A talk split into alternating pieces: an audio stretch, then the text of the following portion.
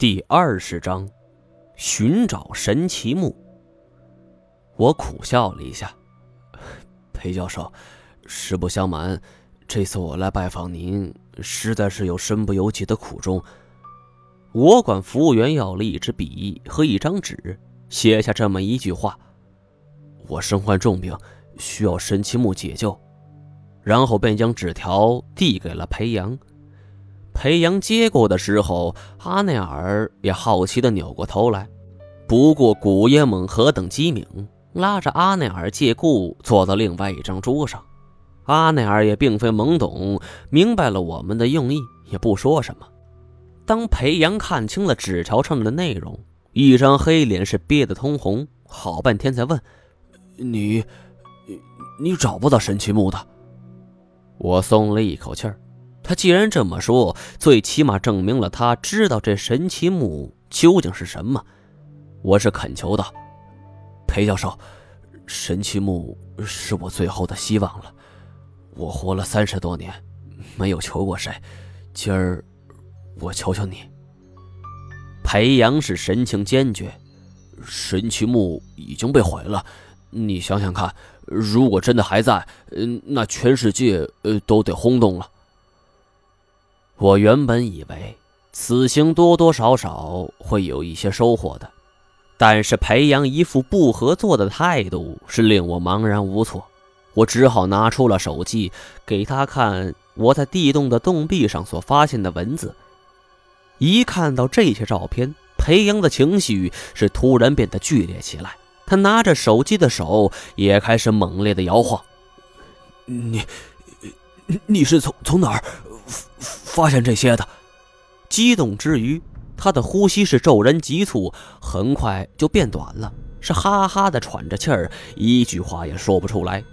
他头颈上仰，胸部剧烈起伏，这是哮喘发作的病症。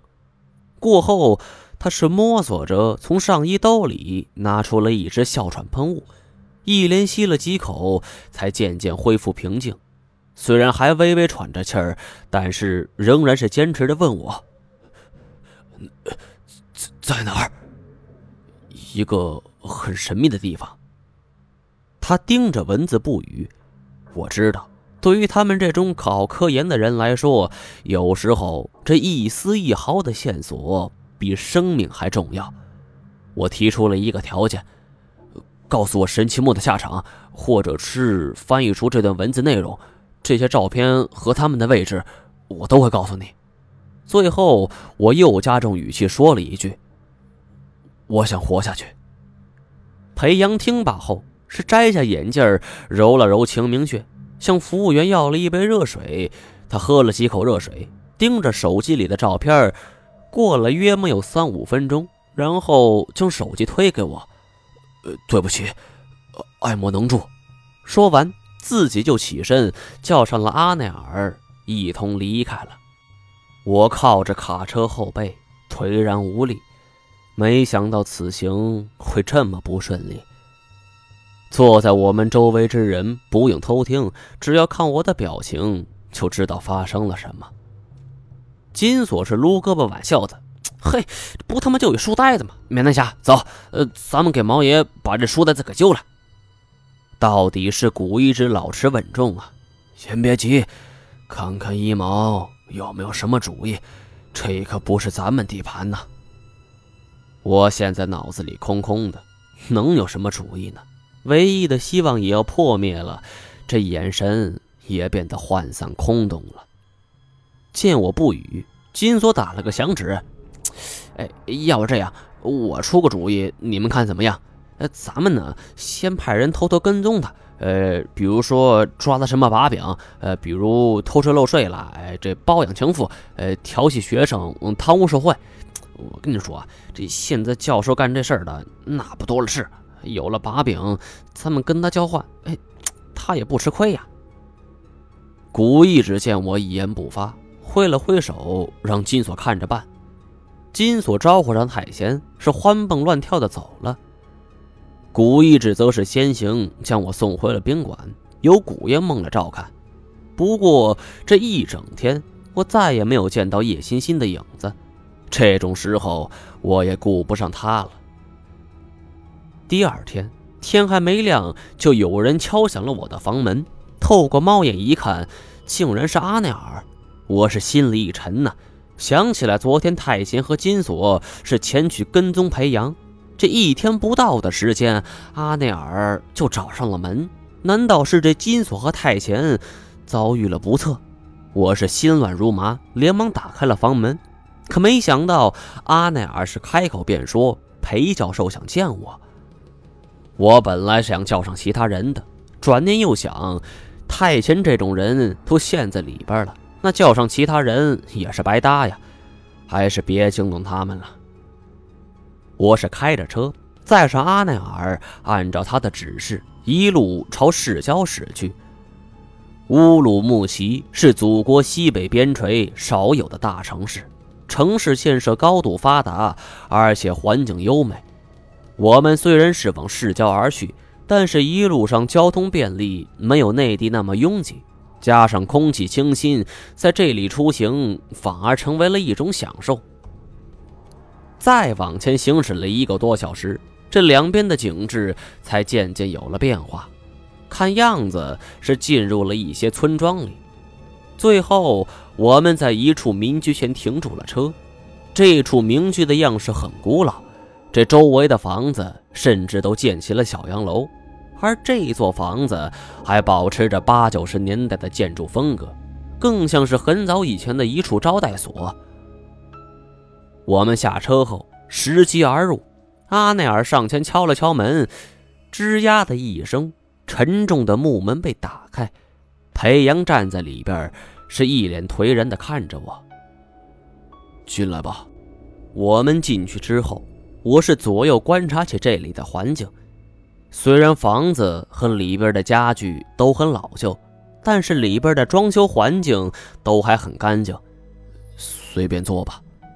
裴阳给我倒了一杯水，我坐在一个掉了漆皮的木质沙发上。裴阳冲我身后的阿内尔一扬下巴，叫他们也过来吧。过了一会儿，太前、金锁、叶欣欣都进来了。太前和金锁进来的时候，我还是略微诧异；而等到叶欣欣进来的时候，我已经是吃惊了。看着他们，又扭头看着裴阳。裴阳从桌上拿起一包烟，是抽出一根，点着后吸了一大口。小娜，你先回去吧，跟其他同学说一声，今天改为自习。阿内尔点点头，是转身离去。我让金锁开车送他，金锁是欣然同意。裴阳见他们二人离去，这才开口说道：“我们还是谈谈正经事儿吧。”他眼神盯着我看。我刚知道你参与了严教授他们的实验，这句话一出口，我是险些跳了起来。这狐疑的目光看向太前和野欣欣，心中猜测是谁泄露的呢？太前不爱说话，也不会这么八卦。那看样子不是金锁，就是叶欣欣了。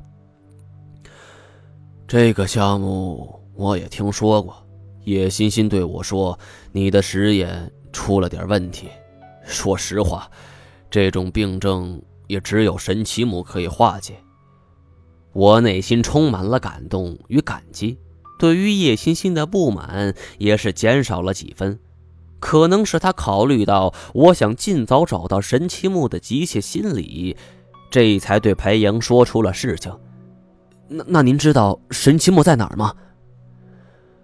我研究了温宿国历史很长时间了，关于神奇木，基本可以确定确有其事。不过。他转过身去，从桌上拿出一本自己装订好的材料。我不知道从何说起，你自己看吧。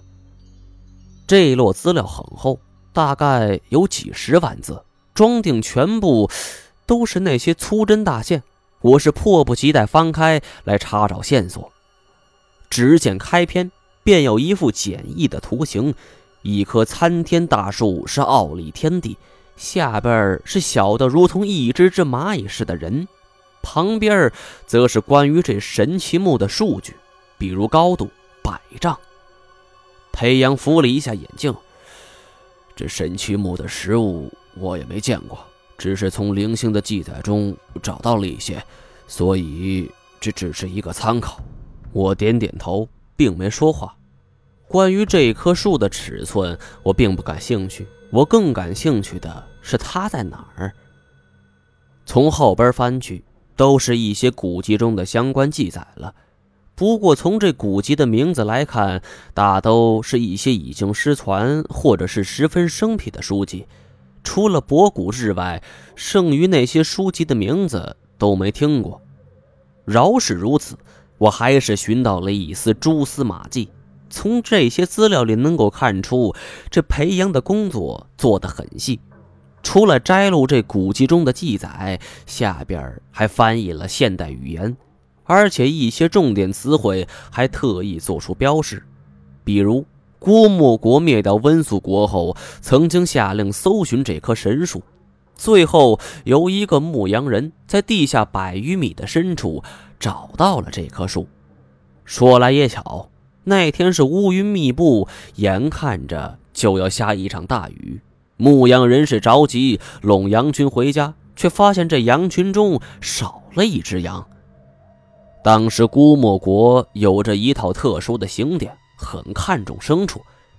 这西域都是游牧民族起家，所以每一只羊都会有户口，国家暗示会给予补贴。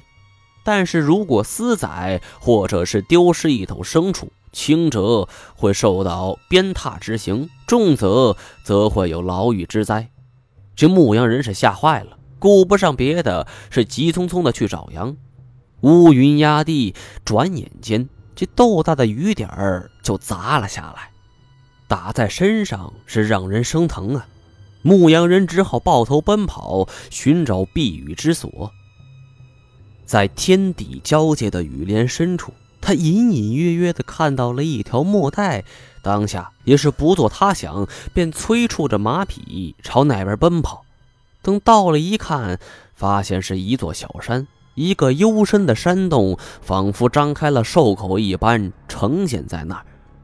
牧羊人是催马上前，准备进洞避雨。原本以为这场雨是来的又急又快，这散的也会很快，没想到这场大雨是没有停的趋势。过了片刻之后，更是电闪雷鸣，雨势更急了。牧羊人叹了口气儿：下这么大的雨，这羊又不知道在哪儿，这次自己不死也得扒层皮儿了。可没想到，就在他心灰意冷之际，这山洞中是突然传来了一声羊的叫声，咩的一声，在幽深的山洞中传来，像是经过了扩音喇叭的传播，是格外清晰。牧羊人听到这声羊叫，犹如就是黑暗之中见到了一缕阳光，瞬间是振奋精神，打亮了火折子，朝着扬声传来的方向走去。穿过了幽深的古道，最后来到了一处空旷的空地之上。这处空地非常的空旷，这中间是有一棵参天巨树，据说这粗度需要几十人合抱才能够抱得过来呀，而高度更是一眼望不到顶。牧羊人哪里见过这个阵势，直接是跪倒在地，口中不停的祈祷，以为自己是遭遇了天神。